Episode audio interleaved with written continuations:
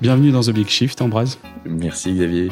Alors aujourd'hui, je dis aujourd'hui, c'est le deuxième épisode qu'on enregistre aujourd'hui, et puis on en enregistrera encore trois euh, demain, après-demain et le jour d'après. Euh, donc c'est une grosse semaine, semaine chargée. Mais aujourd'hui et donc ce soir, avec Ambroise, on va, on va parler de, de transformation des métiers. Euh, c'est un sujet qu'on a évoqué un peu en filigrane avec, différents épisodes, mais euh, sur la partie un peu bah, désertée, avec euh, André Prieto de, pour un réveil écologique, avec la partie transformée de l'intérieur, avec notamment Raphaël Mavigné, avec Fabien Sécher sur la partie aussi transformer nos métiers, utiliser des compétences qu'on a déjà dans d'autres secteurs, dans d'autres entreprises, donc garder son métier mais ailleurs. Mmh. Aujourd'hui, on va voir comment est-ce qu'on fait pour transformer les entreprises de l'intérieur, pour transformer des métiers, pour leur donner un sens profond et pas uniquement euh, euh, bah, transformer une entreprise avec de la RSE, euh, papier recyclé et, stylo et, stylo rechargeable dans les entreprises. Et, capsules de café. Et, capsules de café recyclé, s'il vous plaît. Voilà, exactement. Donc on va essayer de sortir un peu de ce schéma-là et d'aller dans un truc un peu plus profond avec toi. bah écoute, pour commencer, est-ce que tu peux te présenter rapidement? Ouais. Euh, bah, je m'appelle Ambroise, euh, j'ai 31 ans et j'ai euh, un parcours principalement dans la formation. Euh, à la base, je viens d'études d'ingénieur et j'ai j'ai travaillé à un moment donné pour Open Classroom qui fait de la formation en ligne, qui était une super expérience, qu'ils ont une très belle pédagogie et une très belle mission d'aider les gens à trouver un job euh, euh par la formation. Euh, à ce moment-là, c'était plutôt sur le monde du, du code, de, l'informatique que je maîtrisais. Euh, et ensuite, j'ai eu l'opportunité de diriger le master entrepreneur euh, à HEC, okay. qui a été un très beau moment de vie. J'ai accompagné plusieurs promotions d'étudiants à entreprendre et au-delà d'entreprendre, à aller trouver à l'intérieur euh, euh, des forces qu'ils ne soupçonnaient pas et avec une pédagogie dont j'ai hérité euh, qui est exceptionnelle et qui est à nouveau une pédagogie euh, par l'action. On les fait travailler avec des vrais entrepreneurs.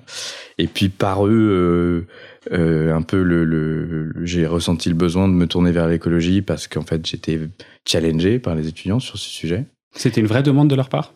Ouais, vraiment. Euh, en fait, dans le master entrepreneuriat ou d'une façon générale Il y avait deux choses. Euh, c'était avant tous les mouvements de discours d'étudiants dans les grandes écoles, etc. Donc c'était pas aussi visible que ça l'est aujourd'hui. On parlait avant 2018, c'est ça ou? Ouais, c'était, euh, euh, enfin, c'était jusqu'à jusqu'à 2020, mais les, les discours, euh, euh, si je dis pas de bêtises, c'est 2021 que ça a démarré tout ça. et mais néanmoins, il y avait un, une, une demande d'alignement sur les contenus, c'est-à-dire euh, euh, bah, l'entrepreneuriat au service d'eux, euh, l'entrepreneuriat impact, euh, construire son business model à impact. Tout ça, on n'avait pas grand-chose à leur proposer. Donc, bah, voilà, une demande sur les contenus. Et puis ensuite, il y avait des signaux faibles euh, mais suffisamment fort pour que ça me titille, euh, sur des pratiques qui étaient communes, qui sont complètement challengées aujourd'hui. Mais par exemple, on, on allait à San Francisco euh, avec toutes les, tous les étudiants pour aller voir les GAFA, euh, pour se plonger dans cette mecque de, de l'entrepreneuriat. Euh, et bon, bah, 120 étudiants dans l'avion en aller-retour ça a commencé à grincer, euh, mm. alors avec un peu de dissonance, parce qu'à la fois très content de vivre ce voyage assez exceptionnel, bah, c'est sûr, et en même temps euh, un truc de euh, c'est pas le sens de l'histoire de continuer à faire ce genre de choses. Donc voilà, donc c'est c'est un peu l'ensemble de ces signaux euh, qui n'étaient pas c'était pas un soulèvement des étudiants et le fait que dans leur projet aussi ils allaient grosse grosse partie vers l'impact, euh, avec une très grosse accélération de ce phénomène, qui m'a fait euh, me questionner sur euh, est-ce que j'étais capable de continuer à les accompagner, n'étant peut-être pas assez renseigné sur ce sujet. Et donc je me suis renseigné, euh, j'ai fait euh, ma petite académie à moi sur le sujet avec des, beaucoup de rencontres, euh, des vidéos, des machins. Et, et très vite je me suis, bah, j'ai pris la baffe quoi, comme ouais. comme beaucoup. et, et le sujet qui était un sujet intellectuel dans ma tête, de oui c'est le plus gros sujet de, de, de l'humanité, est descendu dans les tripes. Et là je me suis dit bon qu'est-ce que tu fais? Et, euh, et à ça est venue une deuxième envie, celle d'entreprendre, euh, parce que bah, j'envoyais à l'entrepreneuriat tous ces étudiants. Ouais. Et donc, euh, et donc je, suis, je me suis lancé dans ce que je connaissais, la formation, mais cette fois-ci tourné vers l'écologie. Ok, super intéressant. tu t'es tourné directement vers les, vers les grosses entreprises euh, quand ouais. tu parles quand tu parles de je me suis tourné dans la formation en, en tant qu'entrepreneur et pas en tant que enseignant, formateur. Ouais. pourquoi est-ce que tu as décidé de, de t'attaquer à ce mastodonte? Euh, en fait, c'est un peu un hasard. Euh, enfin, ça a été un hasard puis une décision. Le hasard, c'est d'avoir euh, fait une rencontre. J'ai mis en relation avec quelqu'un qui était ancien DG d'un grand groupe, qui avait une volonté d'aller vers le, enfin, d'aller vers l'écologie. Enfin, plus qu'une volonté, il avait monté une asso, etc. Et il avait un projet s'appelait Planet School à l'époque. Moi, mon ambition, c'était de créer une école, mais plutôt post-bac. C'était l'univers que je connaissais en sortant d'HEC. Et, euh, et, en plus, j'avais envie d'accompagner les étudiants sur beaucoup d'autres sujets que l'écologie. C'était une école au service de l'écologie, mais avec un penchant sur les soft skills, etc. Et donc, très animé par ce projet-là, je fais cette rencontre et euh, c'était une très belle rencontre professionnelle et qui m'a fait réaliser euh, l'impact que j'allais avoir en rentrant dans ce monde des grands groupes que je connaissais mal, euh, qui était immédiat et potentiellement immense, puisqu'ils ont un grand pouvoir d'action, mm. Euh, versus une école où c'était mon élan euh, de confort, on va dire. Mais euh, bah, si tu recrutes une promo d'une trentaine d'élèves qui font un bac plus 3, euh, euh, bah, c'est, voilà, ça fait 4 ans avant d'avoir la première promo qui sort, et avant que cela soit des décideurs, etc. Il y a encore 10 ans de plus. Et, on aura déjà dépassé l'1,5 degré. Quoi. donc donc c'est, c'est un peu euh, à la fois l'urgence climatique et une histoire de levier fort direct. Quand il ouais, c'était ça l'ambition. Est-ce que tu veux parler donc c'est les nouveaux géants, la, la startup, euh, c'est plus c'est plus une école finalement. Hmm. Euh, Qu'est-ce que c'est du coup ben, on est donc un organisme de formation et euh, nous on a on fait quelque chose de, de très simple, c'est d'accompagner les gens à faire leur métier en plus écolo. Donc tu as parlé en, en, introduction de la transition des métiers, c'est exactement ce qu'on fait. Euh, et notre, notre challenge, c'est d'imaginer, de concevoir et d'animer euh, des parcours de formation qui vont permettre à un comptable, à un communicant, à quelqu'un en IT, à un développeur, euh, donc toutes ces personnes qui euh, finalement existent dans la plupart des grands groupes, euh, de comprendre comment dans son métier il peut avoir un impact énorme au, au regard de la transition écologique, devenir un nouveau géant de la transition écologique de son organisation, euh, et donc pas en étant euh, dans ce que tu as décrit, euh, les touillettes de café, etc., mais en étant vraiment dans son métier de tous les jours. Et donc on conçoit et on développe ces parcours de formation métier par métier pour accompagner la transition de ces métiers. Comment est-ce que vous êtes accueillis par ces grands groupes parce que c'est souvent en fait quand on, quand on essaie de s'attaquer à ça on s'attaque à une direction RSE qui est ou alors rattachée à une direction juridique et là on se doute que c'est souvent un bon contenu, mais qui est un peu attaché au réglementaire, et donc on essaye de trouver des failles, etc. Quand c'est une direction RSE qui est rattachée à la com, souvent, euh, je ne veux, pas, je veux pas lancer de mauvaises pierres, mais, euh, mais parfois c'est un peu euh, lié à la communication, au marketing et juste aux allégations qu'on a besoin de, de, de donner. Comment est-ce que vous vous êtes reçu par, par ces grands groupes est-ce que tu peux citer des clients d'ailleurs euh, des... Ouais, ouais, ouais, bien sûr. Euh, aujourd'hui, euh, on a on a travaillé euh, plutôt dans le monde de la grande distribution à ce jour, pas uniquement, mais par exemple, on a travaillé avec euh, notre plus gros client à ce jour, ça a été Laura Merlin. Et mais mais d'autres comme Saint-Maclou, comme Nocibé, etc. Et et en fait. Euh, je dirais que ça dépend de plein de facteurs évidemment. Euh, nous, on est euh, la troisième étape, celle qui arrive. Donc le, notre challenge aujourd'hui, c'est d'arriver au bon moment dans les entreprises et, et elles n'y sont pas toutes. Euh, donc euh, la première étape en général, c'est de faire sa stratégie RSE. Mm. Euh, la deuxième, c'est de sensibiliser. Euh, et donc là, c'est fresque du climat et, et, autres outils qui sont géniaux d'ailleurs pour sensibiliser. Et en fait, c'est qu'une fois qu'on a fait ça, qui vont pouvoir s'engager dans une vraie transition euh, de leur métier parce que euh, bah, la sensibiliser, enfin sans stratégie, on ne sait pas par quel métier il faut démarrer, on ne sait pas ce qu'on veut faire et faire la transition des métiers, ça chahute un peu le business model en général. Donc faut avoir quand même un peu pensé à la stratégie. Et si on n'a pas sensibilisé, on n'a pas d'envie d'agir dans les équipes. Par contre, on a quand on l'a fait, on a un effet qui est sur lequel nous on vient répondre énormément qui est euh, en fait ça peut créer des dégâts euh, une fresque du climat euh, dans une équipe parce que ça peut créer de la dissonance entre le business model de la boîte et puis ce qu'on voit du monde. Et nous on, on, arrive en général à un peu un point nommé à ce moment-là parce qu'on vient résoudre la dissonance en disant mais attends euh, t'es pas obligé de déserter justement euh, dans, dans ton métier et on l'a vu enfin je peux citer des exemples dans ton métier tu peux avoir un impact énorme peut-être plus qu'en désertant et voilà le chemin qui, qui, résout cette dissonance que tu viens de ressentir. Hmm. Parce que pour expliciter, du coup, vous, vous vous rentrez par la petite porte, donc en mode, ok, on va faire de la sensibilisation, et ensuite vous dites, bon, voilà, là maintenant, vous avez, pris votre baffe, comme ce que tu disais tout à l'heure, euh, et on va vous donner, euh, on va vous donner les cartes pour euh, pour essayer de, de vous faire aller un peu mieux et pour vous mettre en marche vers un vers quelque chose qui a plus de sens pour vous et pour votre et pour votre entreprise. Alors pour préciser juste, on, ne fait pas de sensibilisation nous, parce que comme j'ai dit, il y a plein d'outils qui font ça très bien. Enfin moi je suis animateur de la fresque du climat, mais je le fais pas dans un cadre professionnel. par contre, en effet, on a en général souvent besoin que ça ait eu lieu euh, pour pouvoir être bien reçu, pour répondre à ta question initiale, dans les entreprises. Parce qu'une fois que ça a été fait, là, il y a un appel d'air énorme de demandes de monter en compétence des équipes qui disent OK, mais je fais quoi Tu m'as tu montré que le monde s'écroule, je fais quoi? Euh, et, nous, on apporte cette réponse à l'échelle du métier de chacun. Ok, super intéressant. Comment est-ce que euh, c'est quoi la part des gens qui sont dans le déni après ce genre de choses, après ce genre d'atelier en, en, entreprise, ou qui sont euh, bah, ou alors dans le déni et qui du coup refusent, ou alors qui, euh, euh, je sais pas, réfractaires au changement, ou justement qui sont sur le point de déserter? Quand vous vous arrivez. Est-ce que tu arrives à savoir un petit peu comment, dans quel état sont les équipes? Alors, c'est toujours quelque chose qu'on demande, et notamment dans, dans, les, dans les premiers moments qu'on a avec les, les personnes, premiers modules, en général, on fait un point notamment sur le sujet des éco-émotions. Euh, donc d'abord, on dit l'environnement, qu'est-ce que c'est pour vous? Euh, et donc, on a notamment un atelier où ils amènent des paysages qui leur font penser à des choses. Et donc, ça permet de libérer la parole sur ce sujet, ce qui est en fait hyper important parce que dans l'entreprise, qui est un lieu plutôt de la rationalité, euh, amener un sujet qui n'est pas rationnel, enfin la fin du monde, c'est pas rationnel, euh, c'est très compliqué. Donc nous, on ouvre un espace pour amener ce sujet.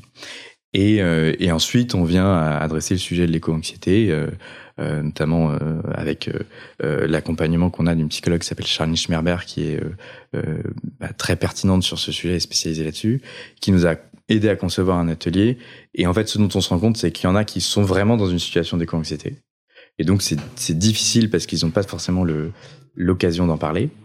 Euh, et euh, il y en a évidemment qui sont dans une situation de déni. Euh, mais pour la, pour la plupart, il y a le point commun, je dirais, c'est une envie d'agir et envie de faire quelque chose. Euh, mais souvent, le, quelque chose, si, si je dis à un copain qu'est-ce que tu fais pour l'écologie, il va me dire bah, j'essaie de moins prendre ma voiture, l'avion, machin, etc. Mais, mais la première réponse vient pas de dans mon job. Ouais. Euh, et là, d'un seul coup, leur dire bah, en fait, tu peux faire quelque chose dans ton job, c'est vachement enthousiasmant parce que euh, c'est pas une contrainte. Je te mm. dis pas euh, arrête de manger de la viande. Je te, je te dis, tu seras payé pour le faire. Tu vas te payer pour le faire. Non, et puis surtout, tu vas, tu vas faire des projets, tu vas apprendre des nouvelles compétences, tu vas faire de nouvelles choses. En fait, c'est que du nouveau, c'est que du plus. Euh, et euh... ouais, mais là tu, là, tu le mets d'une façon où les gens sont fondamentalement curieux de découvrir ça. Et moi, ce que, enfin, j'ai l'impression que la conduite du changement, ça existe parce que justement, il y a énormément, surtout dans ces groupes-là où des positions, la plupart du temps, sont bien assises, euh, il y a énormément de, de, de, réticence à la modification des, euh, des statuts, à la modification bah, du business as usual. Euh, de, c'est comme ça qu'on a toujours fait. Ouais clairement, enfin nous, c'est parfois, ça ressemble quasiment à des parcours de conduite du changement. Il y a, il y a des moments où on, prend euh, une heure euh, sur les quatre heures de formation qu'on avait prévues, par exemple, juste parce qu'on se rend compte qu'en fait c'est ça le sujet et c'est pas tant la connaissance. Euh, et, et, donc on est obligé évidemment de dégager du temps là-dessus. Euh, mais quand même, je trouve que euh, quand on est avec les personnes, euh, donc à un niveau stratégique, nous on n'accompagne pas la, la stratégie d'entreprise, je peux moins en parler. Euh, mais il y a une volonté profonde euh, de faire bouger les choses.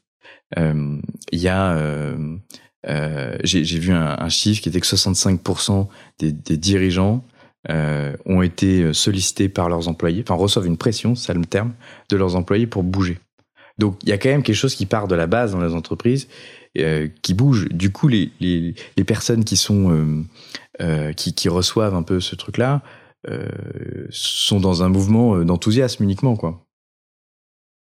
Donc, donc la réticence au changement, elle est plutôt structurelle que à l'échelle individuelle, et c'est pour ça que nous on essaie d'emporter des départements en entier, parce que si t'as tout le département, je sais pas, finance, qui choisit de compter des valeurs différemment, bon, bah, la boîte, elle bouge, quoi. Il n'y a, y a, pas, y a pas de débat. Alors, quelles sont pour toi les, les grandes étapes d'une transformation en interne? Euh, si on prend un service en particulier, on parle pas forcément de l'entreprise euh, ou du business model, mais euh, mmh. quand on prend au niveau d'un service, je sais pas si tu, me disais vous aviez un nouveau module IT qui va mmh. sortir, ça va être quoi les grandes étapes et les, grands accompagnements que vous allez pouvoir faire là-dessus? Ouais. Bah, si on parle à l'échelle d'un service, bon, la, la, première, ce que je disais, qui est peut-être avant nous, qu'on peut inclure, parce qu'on a quand même des contenus là-dessus, mais c'est comprendre le problème d'un point de vue macro. Euh, macro, ça veut dire euh, évidemment euh, climatique, etc., biodiversité, euh, mais c'est aussi le redescendre dans du macroéconomique. Et ensuite, c'est le redescendre dans du l'entreprise. C'est quoi le rôle et l'impact de l'entreprise aujourd'hui? Donc ça, c'est la première chose, c'est de poser le constat. Et nous, on accompagne notamment la fin de ce truc-là en accompagnant le, constat de l'entreprise. C'est quoi son business model? Qu'est-ce qui est positif dans ce business model? Qu'est-ce qui est négatif? Qu'est-ce que du coup il faudrait changer? Euh, Ensuite, la, deuxième étape, c'est vraiment en entonnoir, hein, c'est de le redescendre à l'échelle individuelle euh, et de comprendre dans son métier, c'est quoi mon pouvoir d'action. En général, il est beaucoup plus gros que ce qu'on imagine. Mm. Parce que, enfin, voilà, on me dit, bon, je suis comptable des millions, mais je peux pas faire grand chose, quoi. Euh, bah si. Et en IT, euh, ça dépend des entreprises dans, lesquelles on est. Euh, parfois, ça peut représenter, évidemment, dans les entreprises IT, euh, le plus gros du bilan carbone dans des entreprises qui font tout à fait autre chose, euh, en général, on est sur euh, moins en proportion, mais en, en volume, ça reste des, des, très important. Et donc déjà comprendre qu'on est assis sur, euh, euh c'est comme le représenter comme un tas d'or, quoi. je me sauve un tas de carbone, mais en fait, il est très gros euh, et le mien dans mon métier. Et après, évidemment, c'est d'identifier les leviers. Et donc, bah, par exemple, sur l'IT, euh, si je suis gestionnaire de parc informatique, bah, c'est comprendre euh, qu'est-ce que ça veut dire de gérer un parc informatique de façon responsable. Euh, c'est quoi euh, l'impact euh, des mobiles Pourquoi est-ce que on doit les renouveler Sur la gestion du logiciel, c'est quoi les, les, bonnes pratiques Combien ça, ça pèse d'utiliser tel ou tel logiciel De stocker de telle ou telle manière les mails où sont mes serveurs, comment ils sont entretenus? Et donc, en fait, faire ce constat, et puis après, bah, une fois qu'on a compté, euh, diminuer partout où on peut le faire. Mais du coup, c'est hyper concret. On vient toucher qu'à des compétences que les gens ont déjà. Juste, ils regardent ça différemment. Mm. Si je prends un autre exemple, on a un parcours sur l'éco-conception. Euh, J'éco-conçois un micro-ondes. Euh, bah, Aujourd'hui, regarder mon produit, euh, savoir l'optimiser, euh, ça fait partie de mes compétences en tant que responsable produit, euh, parce que je dois optimiser son coût euh, au regard d'une attente client que j'ai regardé, etc. Nous, on leur apprend juste à, utiliser cette même compétence et juste à optimiser son impact, et donc bah, savoir le compter et savoir où est-ce que voilà. Mais une fois qu'ils ont appris à le compter, ce qui est pas si compliqué, enfin, on s'en fait tout un monde, mais c'est pas si compliqué, et que derrière, bah, ils sont dans la démarche et l'envie d'optimiser ça les solutions, ils trouvent tout seuls. Enfin, nous, on n'a pas besoin de leur dire quoi faire. Et si, si, euh, si on reste sur l'exemple du micro-ondes, en fait, vous allez leur donner l'endroit où ils peuvent trouver les datas pour euh, assimiler l'impact de la production, de la consommation énergétique, de euh, la fin de vie, etc., de chacun des, d'un nouveau micro-ondes. Sur ce sujet en particulier, ils vont, ils vont faire ce qu'on appelle une analyse de cycle de vie. Et cette analyse de cycle de vie va leur permettre de connaître l'ensemble des impacts de ce produit sur euh, bah, le cycle de vie, donc l'usage, la fabrication, enfin dans l'ordre les matières premières, la fabrication, l'usage, la fin de vie, et en multicritères, donc pas seulement sur du carbone. Ouais. Et à partir de là, c'est eux qui décident en tant qu'entreprise, c'est quoi les critères qu'ils veulent regarder. Et bah s'il y a 80% qui sort sur la matière, bon, on va essayer de mettre moins de matière dans le micro-ondes. En l'occurrence, sur le micro-ondes, a priori, ça va être l'usage. Donc comment j'accompagne un usage différent euh, pour que ça consomme moins d'énergie, etc. Ok. Est-ce qu'il y a des des entreprises euh, qui sont venues vous voir, vous êtes allé voir, vous vous êtes dit, OK, là, il y a vraiment une dissonance beaucoup trop forte sur le business model. A priori, même si on les formait, on pourrait les former, mais euh, en fait, ça pourrait rien changer à leur façon de faire ou à leur business model. Est-ce que vous arrivez à, aller voir toutes les entreprises ou est-ce qu'il y a des entreprises où vous vous dites, bah, c'est pas possible, euh, il faudrait qu'en fait, cette entreprise s'arrête plutôt que de pivoter? Ou alors parce que c'est impossible, ou alors parce que ce serait trop long. Ouais. Euh, en fait, ce qui est, ce qui est, euh, euh, ce qui est pas évident, c'est moi, il y a deux choses qui, qui, qui, qui me tiraillent dans cette question. Un, il y a la posture du, du prof, du formateur, qui est-ce que parce qu'on a un mauvais élève en face de nous, euh, il faut l'exclure quoi. Mm. Euh, Non, mauvais Et- élève ou, ou accident de parcours ou tu vois, oui, genre oui. euh, un, un- un business model ou je sais pas, un marché sur lequel une boîte est qui est fondamentalement pas soutenable. En fait, je suis, je suis, je suis, je suis nous notre notre enjeu, c'est de faire basculer les business models par la transition des métiers. Mm. C'est ça qu'on essaye de faire au, bout du bout, parce que faire transitionner un métier, euh, s'il n'y a pas de, de changement structurel derrière, ça marchera pas et ça créera encore plus de dissonance. Euh, et donc, euh, une boîte qui a une, une volonté crédible euh, de faire ça, mais qui aujourd'hui euh, euh, va dans un sens qui est compliqué. Nous, j'ai dit, on travaille par exemple pas mal avec le retail. Le retail, c'est euh, très mauvais business model. Euh, plus de volume pour euh, euh, pour vendre des produits neufs. euh, Enfin, c'est un, c'est un modèle extractif en masse, etc. Ouais, bah, c'est exactement cet, cet exemple-là que j'avais. On, on vient de sortir un épisode avec Théo Guillaumin de, qui fait du, qui a une boîte qui s'appelle Beyond Gross, Mhm. qui aide les, les boîtes à impact à grandir. Mhm. Et en fait, lui, il a commencé sa carrière en faisant du dropshipping avec Shopify. Shopify, le business model qui est censé être de l'e-commerce, est fondamentalement tourné sur le dropshipping. Est-ce que est-ce que c'est des boîtes sur lesquelles on pourrait réussir à les, à les transformer ou? Ouais. Bah, je pense que euh, euh, il faut il faut voir quel est le, enfin, faut les accompagner sur le sur ce regard-là dans un premier temps euh, et un niveau stratégique de, de direction générale. Mais euh, euh, moi j'aime bien. Nous on est très proche de la convention des entreprises pour le climat et j'aime beaucoup cet exemple de euh, de Renault Truck qui dont le directeur général est très engagé et bah, eux leur métier c'est de vendre quand même de plus en plus de, de, camions quoi. Donc a priori pas hyper sustainable et et en fait parce qu'il y a une prise de conscience très profonde du dirigeant euh, aujourd'hui il travaille euh, à la question euh, qui se sont posées qui est comment Renault Truck peut contribuer à ce qu'il y ait moins de camions sur les routes et que chaque camion fasse moins de kilomètres.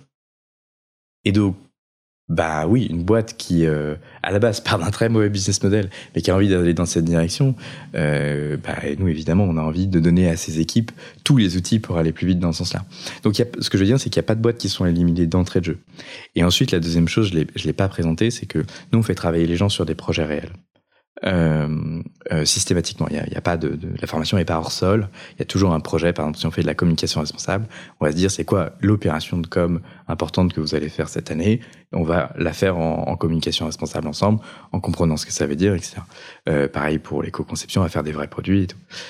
Et donc, euh, par contre, ça nous est arrivé parfois dans des entreprises qui viennent nous voir et qui nous disaient oui, alors c'est bien, mais on n'a pas tout à fait envie de faire des projets. Euh, Est-ce qu'on peut pas faire une petite sensibilisation d'abord, etc. Mm. Et en fait, elles s'éliminent d'elles-mêmes finalement parce qu'en fait, elles ne sont pas capables à ce stade euh, d'aller dans le concret, d'y aller vraiment. Euh, ça, ça arrive par contre.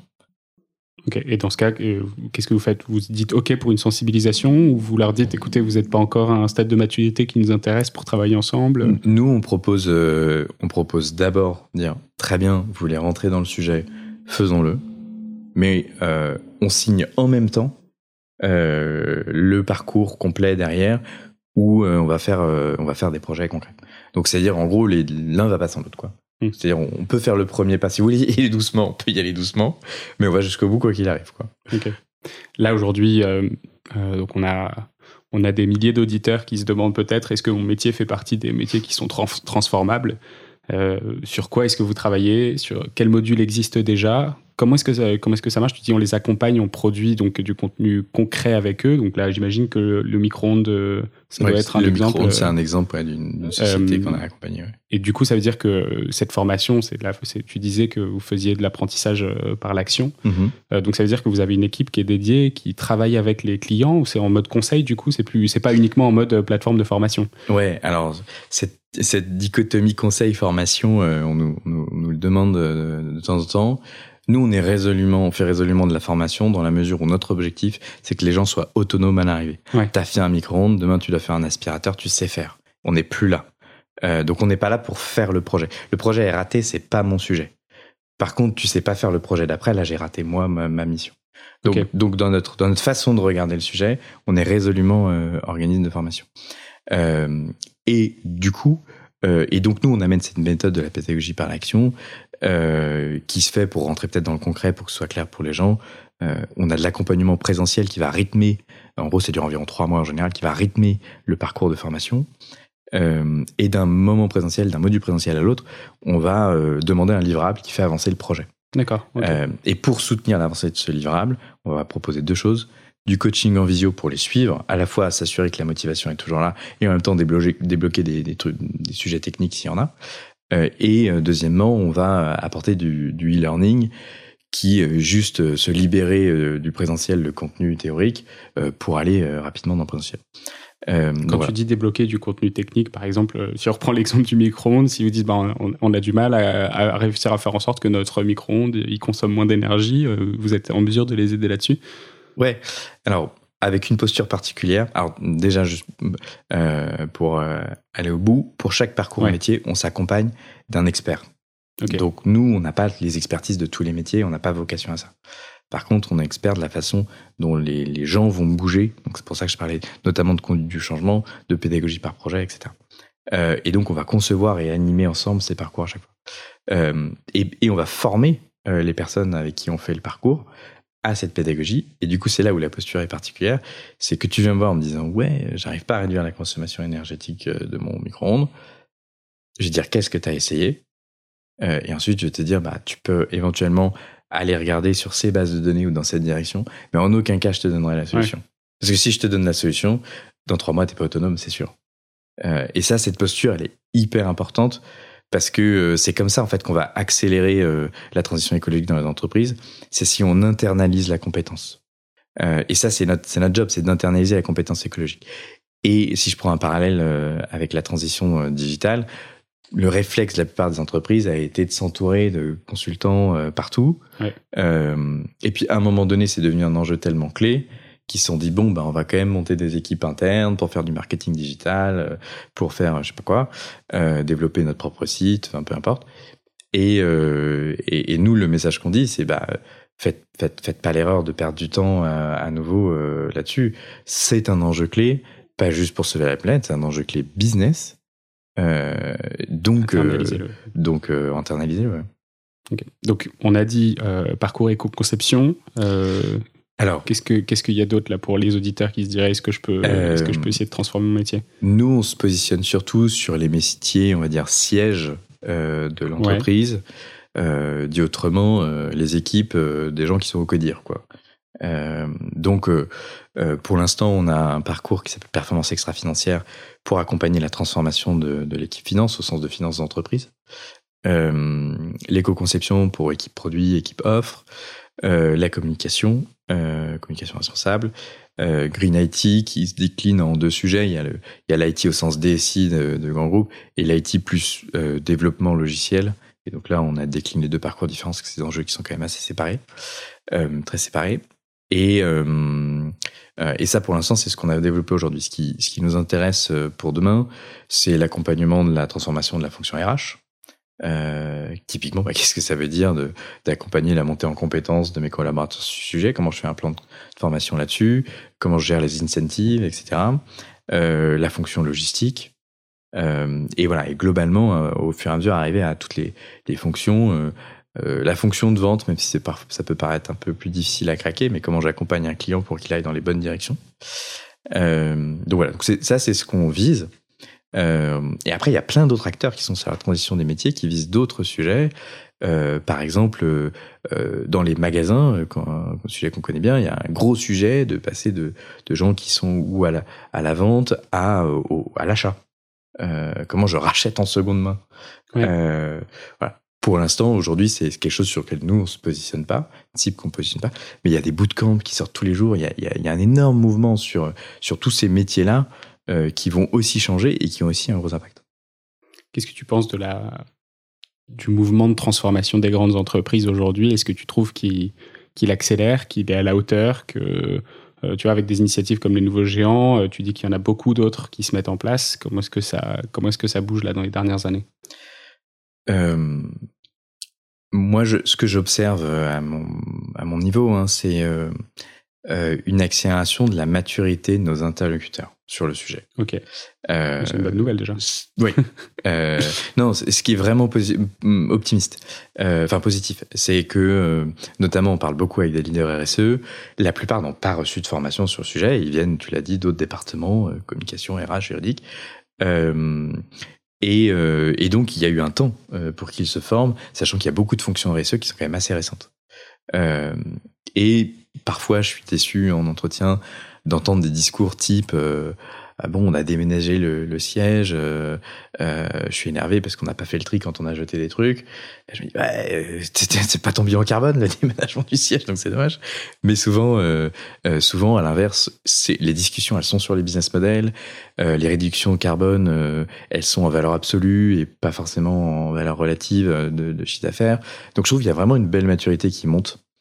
Après, ça, ce, le mouvement, il devient fort et puissant. Quant au codir euh, et au niveau des DG, ça bouge aussi. Et ça, euh, ça dépend vraiment de la personne. Nous, on a eu des cycles de vente qui se passaient très bien, changement de direction, et là, on met le pied sur le frein à tout à l'heure, à toute allure, et, euh, et donc, et donc, ça se fait pas pour nous, mais surtout, en l'occurrence, c'est même la leader RSE qui se barre parce qu'en fait, il y a plus de, il y a plus d'ambition. donc, donc, monter en maturité certaine, et mais je trouve parfois que c'est encore un peu trop fébrile sur, euh, sur l'action. évidemment, par rapport à l'urgence, euh, bah, je voudrais que ça aille euh, dix fois plus vite, mais mais mais faut pas tout, enfin voilà, faut pas tout jeter et dire, enfin faut, faut, comprendre aussi la réalité. Et il y a un mouvement que moi j'ai observé pour le coup, c'est que les les entreprises familiales qui ont un actionnariat familial ont beaucoup plus de facilité à bouger parce que euh, euh, ils sont euh, de façon native dans le temps long. Ils, savent regarder le temps long et du coup ils bougent beaucoup plus vite. ils sont plus agiles. Donc et, c'est vrai que quand on a un enjeu de quarter par, un actionnariat qui est ultra éclaté, bah, c'est sûr que c'est compliqué de bouger vite quoi. Ouais. Dans le cas où ça se passe bien, donc il y a trois mois la plupart du temps de de, de formation, d'atelier, etc. après la transition pour que pour que les équipes arrivent vraiment à mettre ça en place au quotidien, que ça devienne euh, vraiment une, euh, euh, une, une, vraiment une, une, pensée quotidienne, ce, cette éco-conception ou la façon dont on va. Combien, combien de temps ça met pour transformer un peu ces mentalités Est-ce que vous avez des retours six mois, neuf mois après les, les formations? Ouais. Il y a. honnêtement, ça va assez vite. Ouais. Euh, notamment, nous, on s'assure que, euh, notre démarche soit pérenne en célébrant la fin du parcours. Donc, ceux qui ont travaillé sur des projets vont venir pitcher. Et là, on demande, on met une assez grosse pression, à faire venir les parties prenantes les plus décisionnaires euh, autour de ça. Donc, ça, va être aussi ceux qui n'ont pas suivi le, parcours, qui sont des, gens au même niveau. Mais on va chercher N plus 1, N plus 2. Une fois, on a même le DG qui est venu. Et, euh, et, en fait, euh, comme ils font des trucs en général, c'est génial ce qu'ils ont fait parce qu'ils se sont donnés et, et, voilà, ils sont, ils sont fiers de leurs résultats. Bah, il y a une énorme validation qui est donnée. Euh, et donc, euh, et donc, en fait, c'est immédiat derrière. Ce qui, ce qui peut être plus long, c'est quand, c'est que évidemment tous ces process, si je prends l'éco-conception avant d'avoir un produit en magasin, bah, le fournisseur il doit s'aligner, etc. Donc ça peut prendre la concrétisation des projets, elle peut prendre un an. Mais la bascule euh, d'état d'esprit, en général, elle est faite à la fin du parcours, euh, enfin, et même systématiquement. Et on a observé parfois, on a accompagné des entreprises, on a accompagné un premier groupe, et ils nous ont dit, bah attends, c'est super, mais on en a d'autres derrière, euh, qu'est-ce qu'on fait? Et donc on a accompagné les autres ensuite. Et on a été ça sur, avec une entreprise sur un an. Et en fait, du coup, c'était génial parce qu'on a pu observer la montée en compétences. Et en fait, on allait beaucoup plus vite avec la dernière classe qu'avec la première parce que ça a fusé en fait. Euh, parce qu'évidemment, ils sont au bureau tous les jours ensemble. Donc ça, ça a infusé. Mais en un an, en l'occurrence, c'était une équipe d'offres. Euh, L'ensemble des, des, pratiques métiers avait changé. D'offres de l'offre, c'est-à-dire de responsable produit, et notamment euh, la décision qu'ils ont, qu'ils avaient prise dès le, la première classe, mais du coup qui au fur et à mesure de celle qu'on a accompagnée s'est généralisée, c'est que 100% des produits passaient par une ACV analyse de cycle de vie. Donc il y avait plus, enfin c'était plus possible de concevoir, de développer un nouveau produit, ou de mettre un produit en magasin sans avoir mesuré son impact et évidemment avoir euh, tenté une démarche de, de, ouais, réduction. Après, on peut très bien faire une ACV et se dire bon bah celui-là il est meilleur que celui-là. Allez hop, on met les deux sur le marché, on voit ce que ça donne. Oui, mais euh, mais en fait quand on en est là, euh, c'est plus, enfin c'est trop dissénant de ouais, je comprends. On, on, peut plus une fois que, une fois que c'est arrêté devant tes yeux que c'est dans ton périmètre de responsabilité et que euh, à toi ça te coûte rien parce qu'encore une fois on te demande pas de te rajouter des contraintes dans ta vie mm. euh, bah il y a plus de frein en fait euh, a priori donc ce qui est enfin ce qui le, frein il est avant il est il est dans la croyance que je ne suis pas un nouveau géant, c'est-à-dire je ne suis pas capable. Euh, il est éventuellement dans l'éco-anxiété qui parfois peut, peut étouffer l'action. Euh, et il est aussi dans, dans, la, dans, la, dans la croyance, euh, qui parfois n'en est pas une malheureusement, mais euh, qu'on ne va pas m'autoriser à. Mm. Euh, nous, une fois qu'on arrive et qu'on dit on va faire des projets, ils ont payé pour, a priori, ils sont autorisés à. Quoi. Mais finalement, j'ai quand même l'impression qu'il y a aussi un frein lié ou, euh, à l'acceptation de la direction ou des décisionnaires finaux versus euh, l'acceptation qui se fait plus facilement de ceux qui ont suivi les formations. Hmm. Il y a peut-être aussi un, un échelon supplémentaire à. Bah, nous, typiquement, on a fait l'erreur une fois euh, parce qu'on pensait que, enfin, on n'avait pas compris l'organisation interne et euh, en fait, on s'est rendu compte que les managers étaient pas euh, embarqués. Euh, dans le sens où ils faisaient pas partie de la formation, ça limite c'était pas grave parce qu'ils n'étaient pas opérationnels, mais euh, ils n'étaient pas sponsors. Ça s'était fait sans eux en fait. Et comme bah nous c'est une formation où les gens s'engagent, mettent du temps, on a dû adresser à un moment donné une grosse levée de bouclier des gens qu'on accompagnait, qui se retrouvaient dans une dissonance terrible où nous on les poussait à, à, faire plus, à aller plus loin et voilà. Et en fait, euh, à la base ils n'avaient même pas l'autorisation de, de se lancer quoi. Euh, et donc, bah, évidemment, on est allé chercher les managers, on a, on a résolu le truc, on a fait, on a fait se parler les gens. Mais, euh, mais oui, si, si, si au-dessus, il n'y a pas au moins l'aval d'essayer, parce que nous, c'est tout ce dont on a besoin, euh, bah, ça, ça peut se passer difficilement. Mm. Ça nous arrive qu'une seule fois, mais suffisamment pour qu'on apprenne notre leçon Ouais. et qu'on embarque les managers. Comment est-ce qu'on comment est-ce qu'on vous contacte? Euh, où est-ce qu'on vous trouve? Euh, s'il y a des s'il y a des RH ou des, euh, des décideurs là qui, qui, nous écoutent et qui ont envie de d'essayer eux aussi? Ouais. Euh, bah très simplement euh, on a notre page LinkedIn euh, moi je suis assez actif aussi sur mon compte personnel. Et puis je sais pas si je pourrais laisser un mail ou bah, bien sûr. on pourra mettre un mail dans la description si voilà tu veux. bah, on peut me contacter di- directement. On est une jeune structure on est 10 euh, donc ça peut venir vers moi y a pas de souci. Mais écoute trop cool. Est-ce qu'il y a quelque chose qu'on a oublié de mentionner? Euh, moi, il y a juste une, une chose que je voudrais partager, c'est que euh, si, si des gens nous écoutent, euh, on est très preneur d'ouvrir des discussions avec des gens qui sont en réflexion sur euh, cette transition de leur métier ou qui considèrent l'avoir déjà fait, euh, parce qu'on réalise une étude sur la transition des métiers, parce qu'on on, on- on remarque que finalement, il y a, il y a beaucoup d'études qui sont sorties sur les nouvelles compétences, sur les nouveaux métiers, mais ce dont on a parlé aujourd'hui et ce qu'on fait nous, la transition des métiers existants, euh, bah finalement, il y a assez peu de documentation. On a pas mal d'interlocuteurs qui savent pas trop par quel bout le prendre. Donc, euh, donc voilà, donc on réalise cette étude à, à apparaître à la fin de l'année. Et, euh, et donc, bah, si, euh, si des gens sont, sont preneurs de, de prendre le temps d'un échange avec nous, va organiser des gros ateliers à la rentrée aussi pour rassembler beaucoup de monde pour euh, réfléchir ensemble à ce sujet. Donc, sur, différentes pro- professions, celles que j'ai citées notamment. Et ben, je suis très preneur de, ces échanges-là. Ok, et ben vous pouvez contacter Ambroise Collomb de ma part euh, sur LinkedIn ou lui envoyer un mail du coup avec le mail qui sera dans la description de cet épisode sur toutes les plateformes. Merci d'être resté jusque-là, vous êtes notre auditeur préféré si vous êtes encore là. et, euh, et en attendant, bah, je te dis à bientôt Ambroise et puis à la semaine prochaine pour vous. À bientôt, Xavier. Merci beaucoup. Salut. C'est la fin de cet épisode de The Big Shift. J'espère qu'il vous a plu et que vous en avez retiré quelque chose pour votre vie quotidienne. C'est ça le plus important. C'est beaucoup plus simple de parler du sujet sensible de l'environnement quand ses amis ou sa famille sont vraiment informés. Alors partagez le plus possible The Big Shift, ça aidera tout le monde. Et si vous avez des questions, des sujets que vous souhaitez qu'on aborde, des invités que vous voulez entendre, ou tout simplement que vous voulez qu'on discute de cet épisode, envoyez-moi un message sur LinkedIn. The Big Shift est produit par Echoes Studio. Si vous avez un projet audio, contactez-nous sur www.echoes.studio. Merci d'avoir écouté jusqu'au bout. Je vous retrouve très bientôt pour un nouvel épisode.